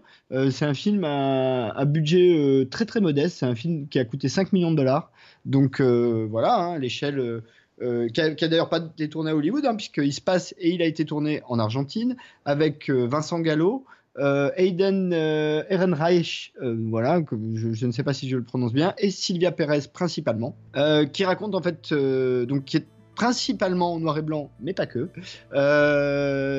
qui raconte donc l'histoire d'un jeune type qui débarque à Buenos Aires pour retrouver son frère, Tetro. Euh, frère qui s'avère vivre euh, avec une nana euh, là-bas. il est, il fait la lumière dans un cabaret un peu pourrave. Donc le, grand frère est interprété par Vincent Gallo, le jeune frère Hayden Ehrenreich Ehrenreich. Euh, et la copine de Tetro, euh, Sylvia Perez. Et puis, euh, eh ben, ils vont partir dans un espèce de voyage avec des, gens de, ce cabaret pour, pour une espèce de soirée un peu spéciale dans les montagnes argentines, un peu décadente. Et parallèlement à ça, en couleur, donc c'est totalement inversé, hein, là pour le coup, le présent est au noir et blanc, le passé est en couleur, mais une couleur un peu passée, il y a une technique à appliquer sur euh, l'image pour que ça ne soit pas une couleur trop réaliste. On suit en fait l'histoire qui, d'une certaine manière, a conduit à ce que euh, Tetro euh, quitte sa famille et aille s'exiler en Argentine alors que son jeune frère, Bernie, Benny, pardon, était encore tout petit. Alors je crois, cher Vivien, que tu n'avais pas vu Tetro. Absolument, je l'ai découvert pour l'émission et je t'en remercie parce que j'étais vraiment passé à côté. Je sais même pas si j'y serais allé, je- vraiment. Je, juste sur la base du titre qui évoque pas grand chose, par définition. L'affiche est plutôt sobre. Ah ouais Donc euh, bon, il y avait que le nom de Francis Ford Coppola qui depuis quelques temps me parle un peu moins. Donc euh, voilà, j'étais pas. je- voilà, là tu m'as fourni une belle occasion de le voir et j'ai- pour le coup j'ai vraiment pas été déçu. On, on a retrouvé le style, et d'ailleurs je crois que c'est l'intention hein, du, du réalisateur, on a retrouvé le style de, de Rumblefish, de Rusty James, euh, qui, James. Voilà, qui était déjà sur ce code justement du noir et blanc avec quelques teintes de couleurs, parce qu'il n'y avait que les poissons qui étaient colorés dans, cette- dans leur vie sombre. Et voilà, les deux frangins, voyez, tout en noir et blanc. Et là, c'est un peu pareil. On est sur l'histoire de deux frangins. deux frangins Voilà. euh, qui, euh, qui, se, qui, qui, qui se redécouvrent et qui apprennent à se à s'appréhender par le biais de surtout par le biais des écrits de, de Tétro du grand frère Euh, voilà Mhm. donc le, le- le jeune euh, arrive là-dedans s'incruste un peu il a envie de il a envie de mieux le connaître de comprendre pourquoi il l'a entre guillemets abandonné et il se trouve que donc Tétro est un est un auteur un peu un peu raté ou en tout cas un auteur un peu dissimulé et euh, donc le, le petit frère va découvrir les écrits et puis les lire au fur et à mesure et se mettre en tête de leur donner vie et puis de d'accorder à son à son frère la, la célébrité la reconnaissance en tout cas si ce n'est la célébrité la reconnaissance de son œuvre voilà pour par amour euh, par euh, euh, par, par ambition, par euh, voilà, par, par amour essentiellement d'ailleurs. Voilà, c'est en fait c'est une très belle histoire familiale. une- C'est un film qui parle d'amour, hein, qui ne parle que de ça. hein. qui parle que de ça, voilà, que ce soit l'amour d'un, voilà, l'amour qu'on essaye L'amour le désamour d'ailleurs. Voilà, l'amour entre un homme et une femme, le désamour total entre un père et son fils, parce qu'ils ont vraiment, euh, voilà, ils ont un père qui est abject, euh, enfin, et le succès aussi, le- la, peur de l'amour du, l'amour extrême du succès, la, la peur d'en avoir. euh, euh, j'ai trouvé le film vraiment très subtil, très bien tourné, les plans sont beaux, comme tu le disais, il y, a un travail du noir et blanc qui est assez extraordinaire, il y a, un travail sur le grain, les contrastes sont ultra prononcés, surprononcés, mais c'est ça qui rend, le film beau. Les acteurs sont, bons, ça m'a vraiment touché, je m'y attendais pas du tout. Pour euh, reprendre l'expression que tu utilisais tout à l'heure, j'ai été cueilli moi aussi Je m'y attendais pas du tout, mais alors pas du tout, vraiment. Bah écoute, euh, j'avoue que je, peux un peu partager cette expérience. Moi, je suis allé le voir, il faut que je raconte un peu ma vie, hein, comme d'habitude. Un peu par hasard, avec euh, une amie. euh, on est allés tous les deux voir le film. Je crois qu'on était quasiment que tous les deux dans la salle, enfin, il n'y avait pas grand monde. Euh, D'ailleurs, il s'est ra- ramassé. Il n'a pas coûté très cher, mais il n'a pas rapporté beaucoup d'argent non plus. hein. Et en a rapporté moins qu'il en a coûté. Et donc je vois, je vois ce film qui effectivement, hein, c'est pas un film à twist, c'est même pas vraiment un film à scénario, soit dit en passant. C'est plus une espèce d'histoire, voilà, un peu euh, assez simple euh, de, de, relations entre, de relations humaines entre des gens qui partagent des liens, euh, qui posent tout un tas de questions d'ailleurs, enfin de, de questions. Euh, le lien que tu construis est-il plus fort que le lien du sang Enfin, tout un tas de choses. Et en sortant, je me suis dit, c'est marrant parce que ben, Coppola qui fait ça en 2009, donc en 2009, il a pratiquement 80 balais. Euh, et ben, euh, il fait comme un premier film. Ça, ressemble à un premier film. Et j'ai trouvé ça incroyable que ce type qui a, plus rien à prouver, qui a une carrière absolument incroyable, qui était le leader du Nouvel Hollywood. Euh, Si, vous avez jamais lu le bouquin de, de Biskin sur le Nouvel Hollywood, je vous le conseille. Euh, et, Coppola, qui est un peu plus âgé d'ailleurs que ses copains euh, Luca, euh, Spielberg et Scorsese, et ben était le, le leader. hein. C'est lui qui a commencé en premier. dès les années 60, il a commencé à faire des films. Donc c'est un type, ça fait, au moment où il fait très trop, ça fait 40 ans qu'il fait du cinéma. Euh, plus de 40 ans qu'il fait du cinéma. Euh, et il arrive à faire un film qui ressemble à un premier film, contemporain qui plus est. Parce que le film est très très moderne à de nombreux égards. Euh, donc j'ai vraiment été cueilli. Et d'ailleurs, j'ai trouvé une phrase de, de- Coppola où il dit lui-même que Tétro est le genre de film euh, euh, qu'il avait l'intention de faire en tant que jeune réalisateur avant qu'il soit détourné de cela par la gloire et l'argent. C'est bien, c'est bien de le reconnaître. Donc, euh, donc voilà. Alors, évidemment, comme euh, ça reste un petit film, donc euh, on, pourrait rentrer dans le détail, mais ça aurait pas beaucoup d'intérêt, particulièrement parce que je pense que la plupart de nos auditeurs n'auront pas vu Tétro. Un, je vous invite à le voir. Deux, c'est un des très beaux rôles de Vincent Gallo, qui est un acteur que moi j'aime pas toujours. Euh, là, je trouve qu'il est vraiment très bien là-dedans, Euh, assez sobre même. Euh, voilà, donc j'ai une, vraie. alors bizarrement pour un- un- une émission dont le thème est le noir et blanc, j'ai une vraie fascination pour les séquences en couleur dans ce film. Je l'ai dit, elles sont retravaillées pour donner un aspect un peu passé, donc il y a une, couleur, une colorométrie très particulière. Et en plus, tout ça se passe quand même dans le monde du spectacle. Ça ne sort jamais. hein. C'est un film qui parle aussi de ça, hein, beaucoup du monde du spectacle. Du petit spectacle de cabaret fauché au fin fond de Buenos Aires jusqu'aux grandes salles euh, américaines, euh, institutionnelles, euh, avec beaucoup d'argent et de célébrités. Et que, eh ben, c'est un beau film euh, sur la fraternité aussi. Mais alors ça, c'est pas très nouveau pour Coppola. hein. Tu, tu l'as dit, il avait déjà fait euh, euh, Rusty James. Même d'une certaine manière, Outsider, c'était déjà un peu là-dessus. Enfin, il est, il est pas très, très nouveau sur. et d'ailleurs, euh, la filiation et la fraternité, je crois que c'est peut-être ce qui. La filiation est probablement le, le truc qui traverse le plus son cinéma. Le Parrain est déjà un film sur la filiation, quoi. C'est des gens qui ont des. Et quand on, on voit ça et qu'on sait que Luca a en gros euh, habité chez Zoetrope Pictures pendant quelques années, hein, Luca était très proche hein, de, de Coppola. euh, on se dit que les deux ont des. euh, en anglais, on dirait daddy issues. C'est un peu ça, oui. Là, sur le coup, sur- surtout pour Star Wars, surtout pour Star Wars, ça se toujours un, un- Star Wars, toujours un moment daddy issue. voilà, bah, tout ce que j'ai à dire sur Tétro, hein, il faudrait. Je dis vraiment, c'est un film que je conseille, euh, qui, qui va parfaitement dans le thème. Maintenant, c'est un peu difficile à décrire. Euh, des choses à ajouter, votre honneur? Oui, bah, en conclusion du thème, euh, pour parler un petit peu concrètement du noir et blanc, donc euh, on l'a dit, dans Kafka, le noir et blanc participe, enfin crée en fait ce, décalage entre éléments réels et purement fictionnels. Donc on est dans une espèce de nébuleuse artistique, ce qui fait que le noir et blanc euh, permet de mieux euh, prononcer cette idée-là. De, de, voilà, on est dans un monde un peu hybride, dans un monde, dans un entre-deux mondes en fait. Dans chez Kenneth Branagh, dans Dead Again, il sert vraiment de, de passe-plat. Je dis ça euh, de manière pas, pas péjorative, mais de passe-plat entre le passé et le présent, tout simplement, comme c'est très conventionnel. Sauf que lui, il, ajoute en plus une dimension euh, très stylistique, artistique à, l'affaire. Là, dans Tétro, le noir et blanc permet justement, euh, comme on parle de rapports humains, de rapports familiaux, de rapports sur l'amour, on l'a dit, tout ce qu'on vient de dire, en fait, le noir et blanc apporte une dimension, même si on sait que c'est un film contemporain, une dimension absolument hors du temps. Voilà. Ce qui fait que ces relations-là, ces émotions-là sont universelles et que par le biais du noir et blanc, elles sont encore plus belles et que ça pourrait être il y a 40 ans, ça pourrait être il y a 200 ans, ça pourrait être dans 20 ans. Finalement, euh, les, ressentis et les émotions sont toujours aussi intenses et sont un petit peu toujours les mêmes, quelles que soient les, les, les familles ou les, liens divers qui, euh, puissent unir les, gens. Voilà, c'est un peu comme ça que je, définirais l'utilisation du noir et blanc ou presque noir et blanc de, des trois films qu'on vient d'aborder. Mais d'ailleurs, euh, juste un point là-dessus, hein, on disait à chaque fois, on a dit que le- les noirs et blancs étaient Alors évidemment, celui de Coppola, il est auto-référentiel puisqu'il a utilisé la même technique de noir et blanc que Rusty James. Donc euh, là-dessus, il n'y a pas photo. Enfin, on se pose même pas la question. Mais en revanche, si on doit trouver une, une référence extérieure, pas une référence, ni même une influence, parce qu'encore une fois, Coppola est un est, est l'ancêtre de toutes ces générations-là, donc c'est difficile. Mais euh, je trouve que ça fait un peu penser à Jarmouche, son noir et blanc. Oui, c'est ça, c'est du noir et blanc granuleux. Il y a du Euh, et puis même dans, le- dans le ton, dans la façon dont la caméra est utilisée, euh, euh, voilà, ça me fait, ça m'a fait vraiment penser à du Jarmusch.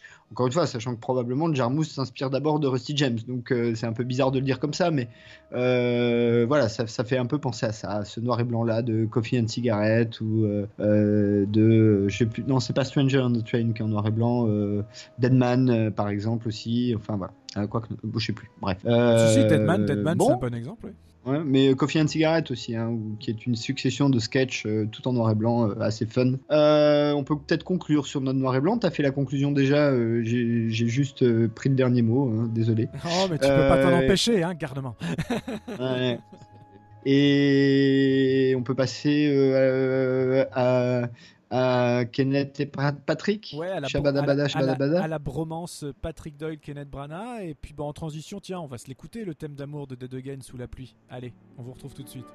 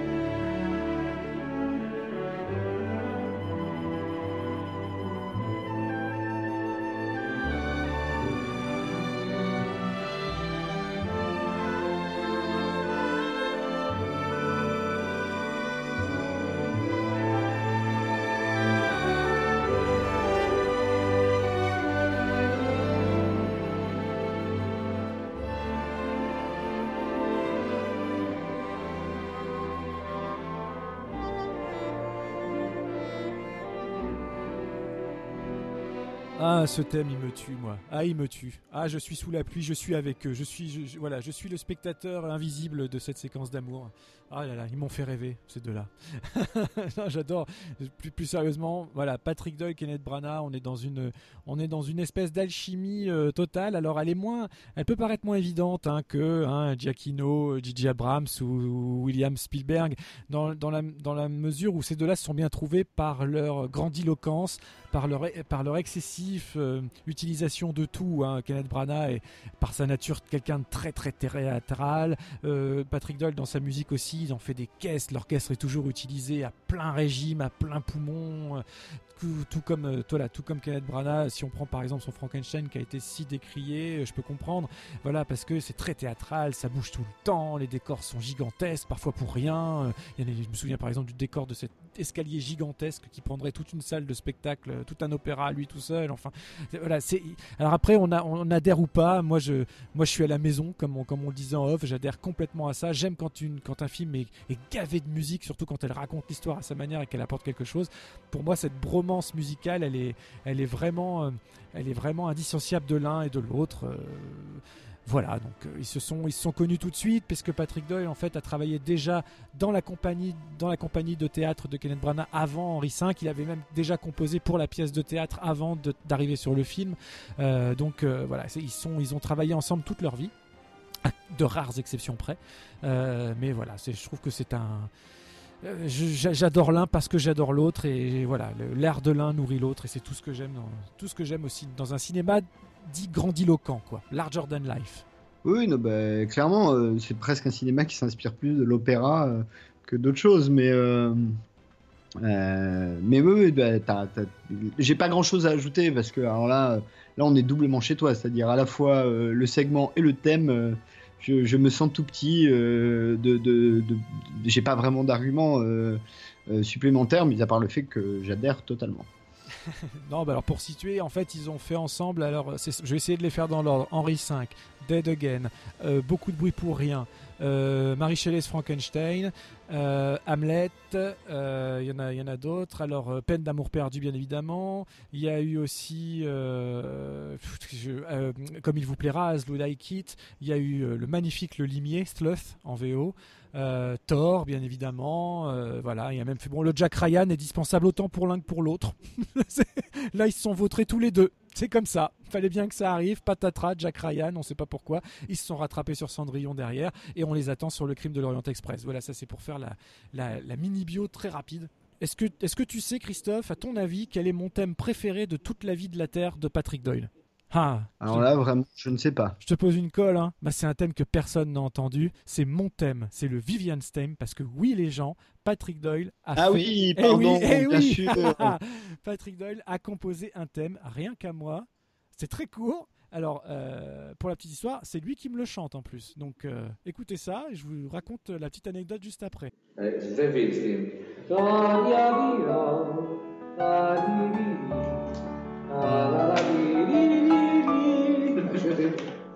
Si ça, c'est pas la dédicace ultime, c'est quand même un truc de fou, quoi. Tu... bah alors, comment ça s'est passé? Raconte Ah ben l'anecdote. oui, alors, euh. je, je raconte l'anecdote. Alors l'anecdote est un peu chargée. Alors c'était c'était il y a longtemps déjà, puisqu'on est en 2017. Donc c'était il y a 17 ans. Il y a déjà 17 ans, c'était euh, lors d'un festival de musique de film en Belgique. Euh, c'était donc en l'an 2000. Euh, donc je rencontre pour la première fois Patrick Doyle. Et là, il s'est passé un truc incroyable. J'étais euh, donc il devait avoir une après-midi presse, comme ça se fait généralement pendant les festivals. Il y a une après-midi qui est dédiée à la presse, et donc on devait, il devait y avoir un roulement. Il devait rencontrer, euh, changer de journaliste tous les quarts d'heure, comme ça se fait très souvent. hein, c'est comme ça que ça marche. euh, Voilà. Par chance, j'étais le premier de la liste. Donc on commence gentiment l'entretien. Voilà, je trouvais que ça passait trop vite à mon goût, étant déjà très fan hein, euh, de Kenneth Branagh de la première heure et de, Patrick Doyle forcément par la même occasion. J'étais très très fan. Et on commence à parler, euh, voilà. Et au bout d'un quart d'heure, comme euh, ça se fait généralement, l'attaché du festival vient lui taper sur l'épaule gentiment, me faire un signe en disant dernière question, machin et tout. Et donc, d'abord poliment, il dit, il dit, il dit à cette personne, il dit non non mais attendez un peu, non non attendez un peu, vas-y encore une question, on continue, voilà quoi. Donc je, bah, moi je vais pas me faire prier, hein. je continue à poser des questions, il répond, il est bien et tout ça. Moi j'ai un peu de mal à suivre parce que Patrick Doyle est écossais, on l'a pas dit, mais c'est important. Il a un accent à couper au couteau et donc même quand on est anglophone, euh, voilà, faut, faut réussir à suivre la conversation. Euh, puis c'était il y a 17 ans, donc j'avais pas le même niveau d'anglais non plus. J'étais encore jeune, euh, intimidé et impressionnable.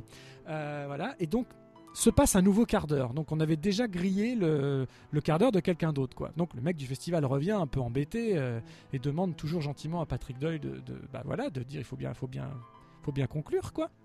D'ailleurs, moi j'étais prêt à le faire, hein. j'étais pas du tout, c'est pas du tout mon style de marcher sur les plates-bandes des autres, donc euh, si on me dit de partir, je pars quoi. Donc, et c'est là Patrick Doyle lui a dit très classe, très gentiment, il dit écoutez, je suis très très bien avec euh, le jeune homme ici présent, je ne verrai pas les autres, vous pouvez leur dire de repartir, je crois que là on est bien, on va passer l'après-midi ensemble. Donc je suis, je suis très très mal vis-à-vis du, de, de ce pauvre Tu organisateur du festival. En même temps, Patrick Doyle étant une de mes idoles du genre, j'allais pas me faire prier non plus. Voilà. Bah. Donc euh, le festival a pas bronché, ils nous ont laissé la pièce pour nous tout seuls. Et nous avons ba- bavardé pendant quelques trois heures. Et à un moment donné, je lui, je lui demande voilà ce qui l'inspire le plus quand il compose pour quelque chose. Et il dit, vous savez, quand on est vraiment musicien, c'est une des meilleures réponses que j'ai jamais eues pour tous les compositeurs que j'ai rencontrés. Il fait quand vous êtes vraiment musicien dans votre tête, en fait, vous avez de la musique tout le temps qui vous vient. Il dit j'ai de la musique pour, j'ai un thème pour la pièce dans laquelle on est, j'ai un thème pour la chaise sur laquelle vous êtes assis, j'ai un thème pour la poutre qui est au-dessus de vous, etc. Et le mec, tu sens que c'est pas une figure de style en fait quand il te dit tout ça. Euh, il donne des arguments, il explique, enfin voilà. Et du coup, à, la- fin, euh, comme j'ai coutume de le faire, je, demande une, petite dédicace. Et là, il s'est lancé, mais alors dans une, dans une batterie de dédicaces. D'abord, il me demande quel est, euh, quel est mon thème le plus marquant, mon thème préféré? Alors, euh, je dis bah forcément le premier, tout a démarré. Mon histoire d'amour avec vous, je lui dis a démarré avec Henri V et avec Hélène Branagh. Donc là, il, m'ouvre une pochette, il commence à, me dessiner des, lignes de portée et euh, la dédicace entière, c'est ni plus ni moins que la partition d'Henri V. Voilà, qui m'a carrément, écrit quoi, et dédicacé. Donc euh, déjà, t'es content. Et puis, je le vois prendre une autre pochette, en l'occurrence celle du double de, de l'album de Une femme française, puisque c'est lui qui a fait la musique du film de Régis Varnier. Et il se trouve que la première double page est complètement vierge. Je suis un peu long, hein, mais bon, on a dit qu'on racontait nos vies, puis c'est une belle histoire. Pas de problème, pas de Donc, euh, problème. il commence à faire des portées, machin et tout, tout ça. Et puis, euh, il, il- voilà, je le vois écrire des notes et tout ça. Et il tourne le truc vers moi. Donc, c'est vraiment manuscrit. Hein, donc, c'est un peu. euh, je suis pas musicien. Donc, euh, même si j'arrive à lire un petit peu de musique, je suis pas non plus. Et là, il me dit alors, c'est. Il dit ça, voyez. alors, c'est, à votre avis, c'est quel thème ça et tout? Donc je vois, j'arrive pas à identifier, je, je sais pas, je sais pas, je sais pas lequel ça peut être. Alors je dis une connerie, je sais même plus quel film je cite euh, au hasard. Et il me dit non non, ça c'est en réponse, c'est la vraie réponse à votre question de tout à l'heure. Il dit voilà, quand, je vous disais que euh, j'ai des thèmes pour tout, pour tout le monde, etc. Il fait ça, c'est votre thème, c'est le, c'est votre thème, c'est votre thème, le Vivian's theme, le thème de Vivien. Et il fait regarder, je vais vous le chanter. Donc il me le chante, c'est le petit morceau que vous avez entendu, Euh, et donc il me l'interprète, il me le chante. Et, euh, là, je reste, je reste comme un con, quoi. donc je le remercie platement tout ça. Et puis euh, au terme de l'entretien, et là, je vais jusqu'au bout de l'histoire parce que c'est, assez cocasse. Donc on est reparti ensemble jusqu'à l'hôtel. Et au moment, voilà, on arrive à l'hôtel, donc c'est le moment forcément de, se dire au revoir quand même. À un moment donné, faut bien, faut bien, faut bien, faut bien se quitter, même si t'étais triste. Et donc on, venait passer donc plus de trois heures ensemble. Et là, on, on se dit au revoir. Et là, il me met la main sur l'épaule et il me dit comme ça, avec son accent écossais, il fait. Maintenant, Vivien, que l'entretien, que l'après-midi est terminé, je peux vous dire que je parle français.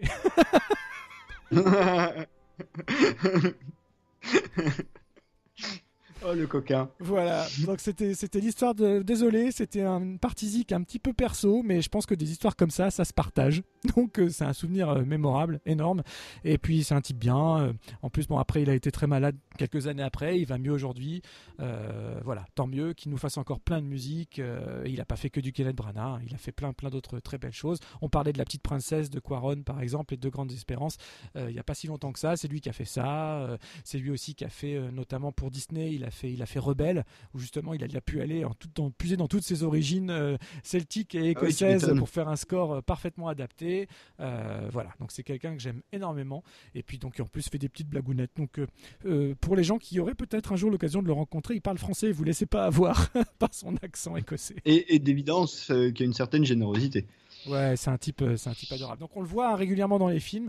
Dans Henri V, par exemple, quand on voit le soldat qui chante, euh, à un moment donné, c'est vraiment lui. Dans Beaucoup de bruit pour rien, c'est lui aussi. Euh, euh, voilà, il a un petit rôle aussi dans Dead Again. D'ailleurs, il a toujours des petits caméos. Enfin, pas toujours, mais régulièrement des petits caméos chez Kenneth Branagh. Voilà. Ok, bon, bah, on- je, vais, je vais te laisser conclure. Hein. Là, encore une fois, on est chez toi. Ok. Euh, je fais ma grosse feignasse. Bah, si tu me laisses conclure, je te laisse. Je- En revanche, je te laisse choisir le, le morceau, enfin le, le film final. Qu'est-ce que tu veux que je passe de Patrick Doyle euh, pour finir C'est toi Hein qui choisis. on, va, on va prendre un nom Brana, hein, histoire de changer un peu peut-être. Ouais, vas-y.